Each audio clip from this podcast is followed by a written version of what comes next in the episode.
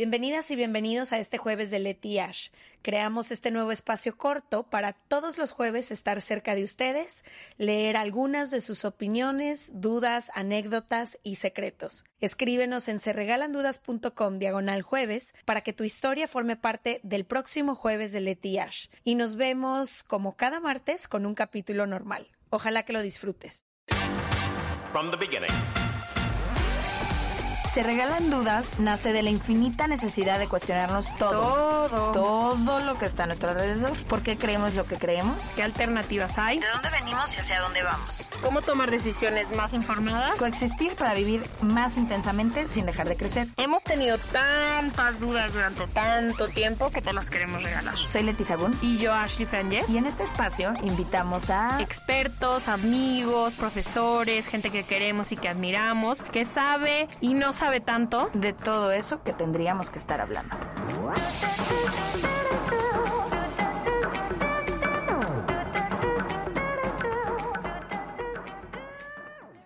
En este jueves de Leti y Ash vamos a hablar sobre las emociones.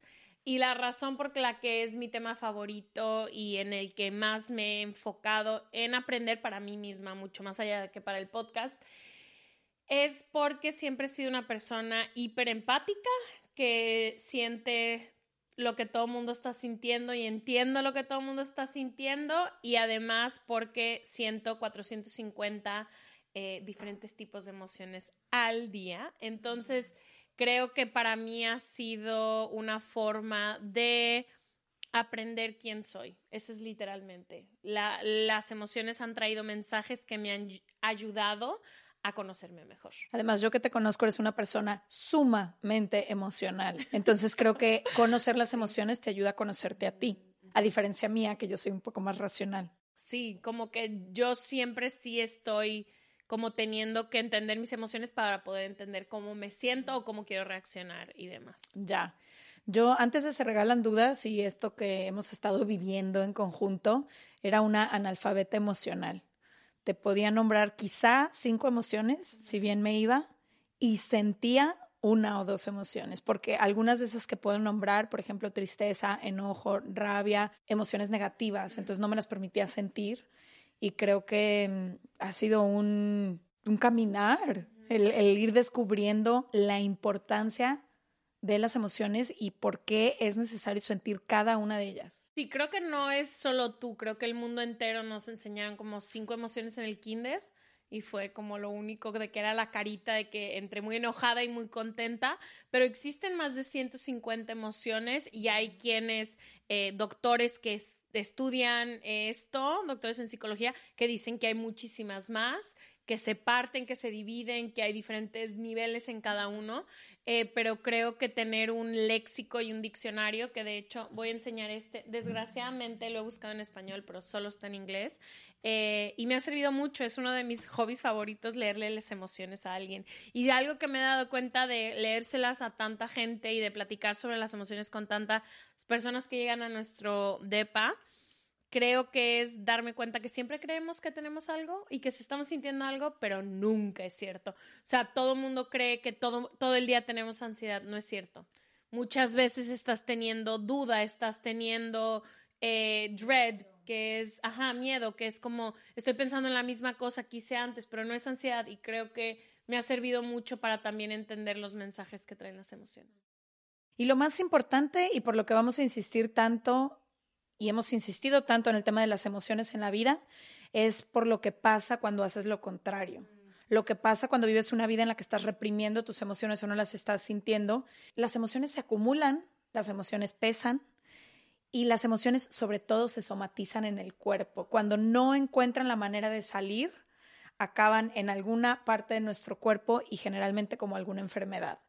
Entonces creo que ahí está la parte más importante de sentirlas y verdaderamente honrarlas, porque cuando llega una emoción es algo que tu cuerpo te está diciendo. Siempre es un mensaje. Es un y mensaje. siempre aparece por alguna razón. La, la idea de que sentimos por sentir no es cierto. Siempre viene acompañada de un suceso, de un acontecimiento, de algo que pasó, de algo que pensaste o algo que dijiste. No es como que vas caminando. No tenemos control sobre lo que sentimos, pero sí podemos tener el control de entender el mensaje, recibirlo y responder. Pero nuestras emociones suceden por algo. Es como los, o sea, tenemos, no tenemos control sobre ellas, pero están pasando a consecuencia de algo. Totalmente, y sobre todo vienen para, para ser sentidas y sentir es sanar y estar presente en tu vida. Y muchas veces lo que pasa es que las ocultamos, las escondemos y es como no serle fiel a, a esa parte nuestra. ¿Qué emoción te cuesta trabajo sentir y expresar y por qué? La voy a ligar tu pregunta con lo que contestaron de nuestra comunidad porque justamente las dos que están aquí son las dos que a mí me cuestan más trabajo. Y sobre todo me cuestan trabajo porque yo no las veía, nunca las vi en mi familia mientras crecía. Eran emociones que eran reprimidas o nadie las mostraba. La primera dice eh, el enojo. Siempre siento un rechazo estar enojada Tal vez porque cuando estaba pequeña veía a mis papás enojados. No quiero reflejar lo mismo que ellos. Eso dice una de, las personas que nos escribieron. Y la otra dice, definitivamente creo que la tristeza es mi emoción más reprimida y la que más me cuesta aceptar y reconocer. enojo y tristeza. Y me encanta porque el enojo, eh, su misión absoluta es eh, enseñarte lo que es para ti justo e injusto. Normalmente nos enojamos cuando una injusticia pasa, entonces el enojo te ayuda a entender a qué le estás dando valor a tu vida y cuáles son esos valores. O sea, como que qué es lo consideras justo e injusto en tu vida y también lo más importante a lo que viene en el ojo, el enojo a enseñarte es para restaurar límites que se cruzaron. Sin él no puedes decir hasta aquí, basta, estoy enojada, no quiero que me hables, eh, me tengo que ir de aquí y también te enseña mucho qué es lo que estás teniendo que proteger y qué límite se cruzó y que se tiene que restaurar. ¿Qué es lo que me pasó hace poquito? Había una persona que constantemente, ¿te acuerdas? Hacía este ir y venir en mi vida, como de brincar de aquí para acá. Y no fue hasta que me enojé que pude verdaderamente poner un límite y yo estar en paz.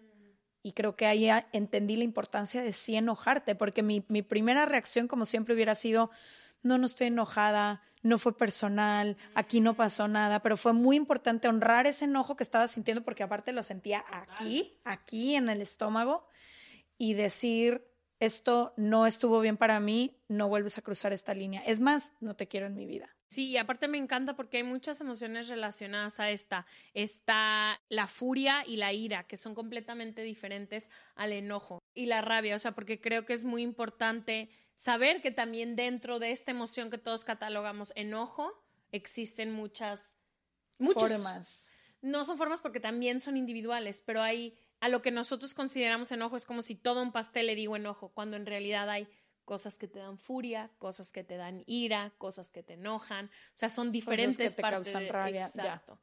Y la tristeza, híjole, yo creo que esta es de las emociones más importantes. Necesarias. Viene a enseñarte qué es importante para ti. Porque te dolió perderlo. Exacto, o sea, te enseña qué es importante para ti porque cuando le pasa algo a eso, solo te pones triste por las cosas que te importan. Mm. Entonces, estoy triste porque te fuiste, estoy triste porque me dijiste tal cosa, estoy triste. O sea, siempre es relacionado a las cosas que nos importan. Me encanta.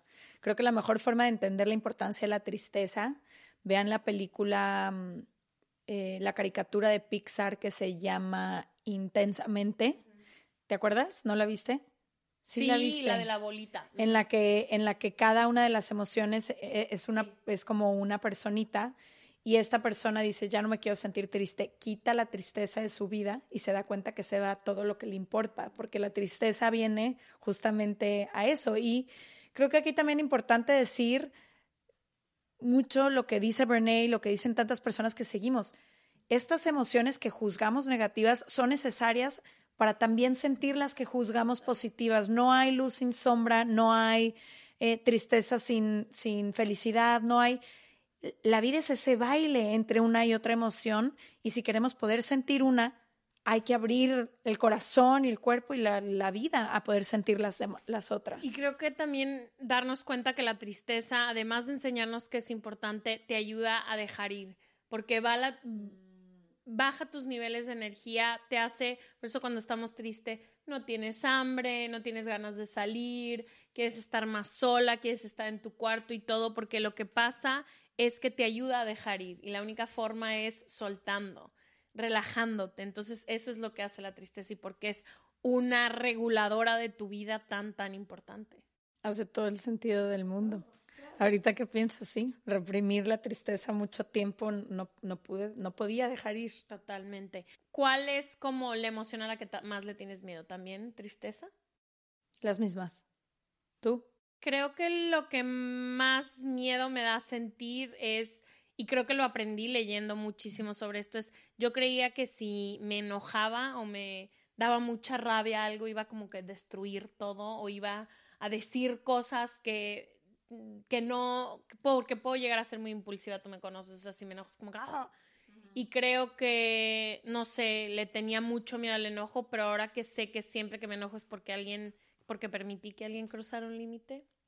Uh, Pues a conectarse con sus emociones y sobre todo a estudiarlas. Exacto. Chavas y chavos. Y para quienes quieran participar, se regalan dudas.com diagonal jueves. Sí, ahí vamos a estar leyendo sus historias cada semana.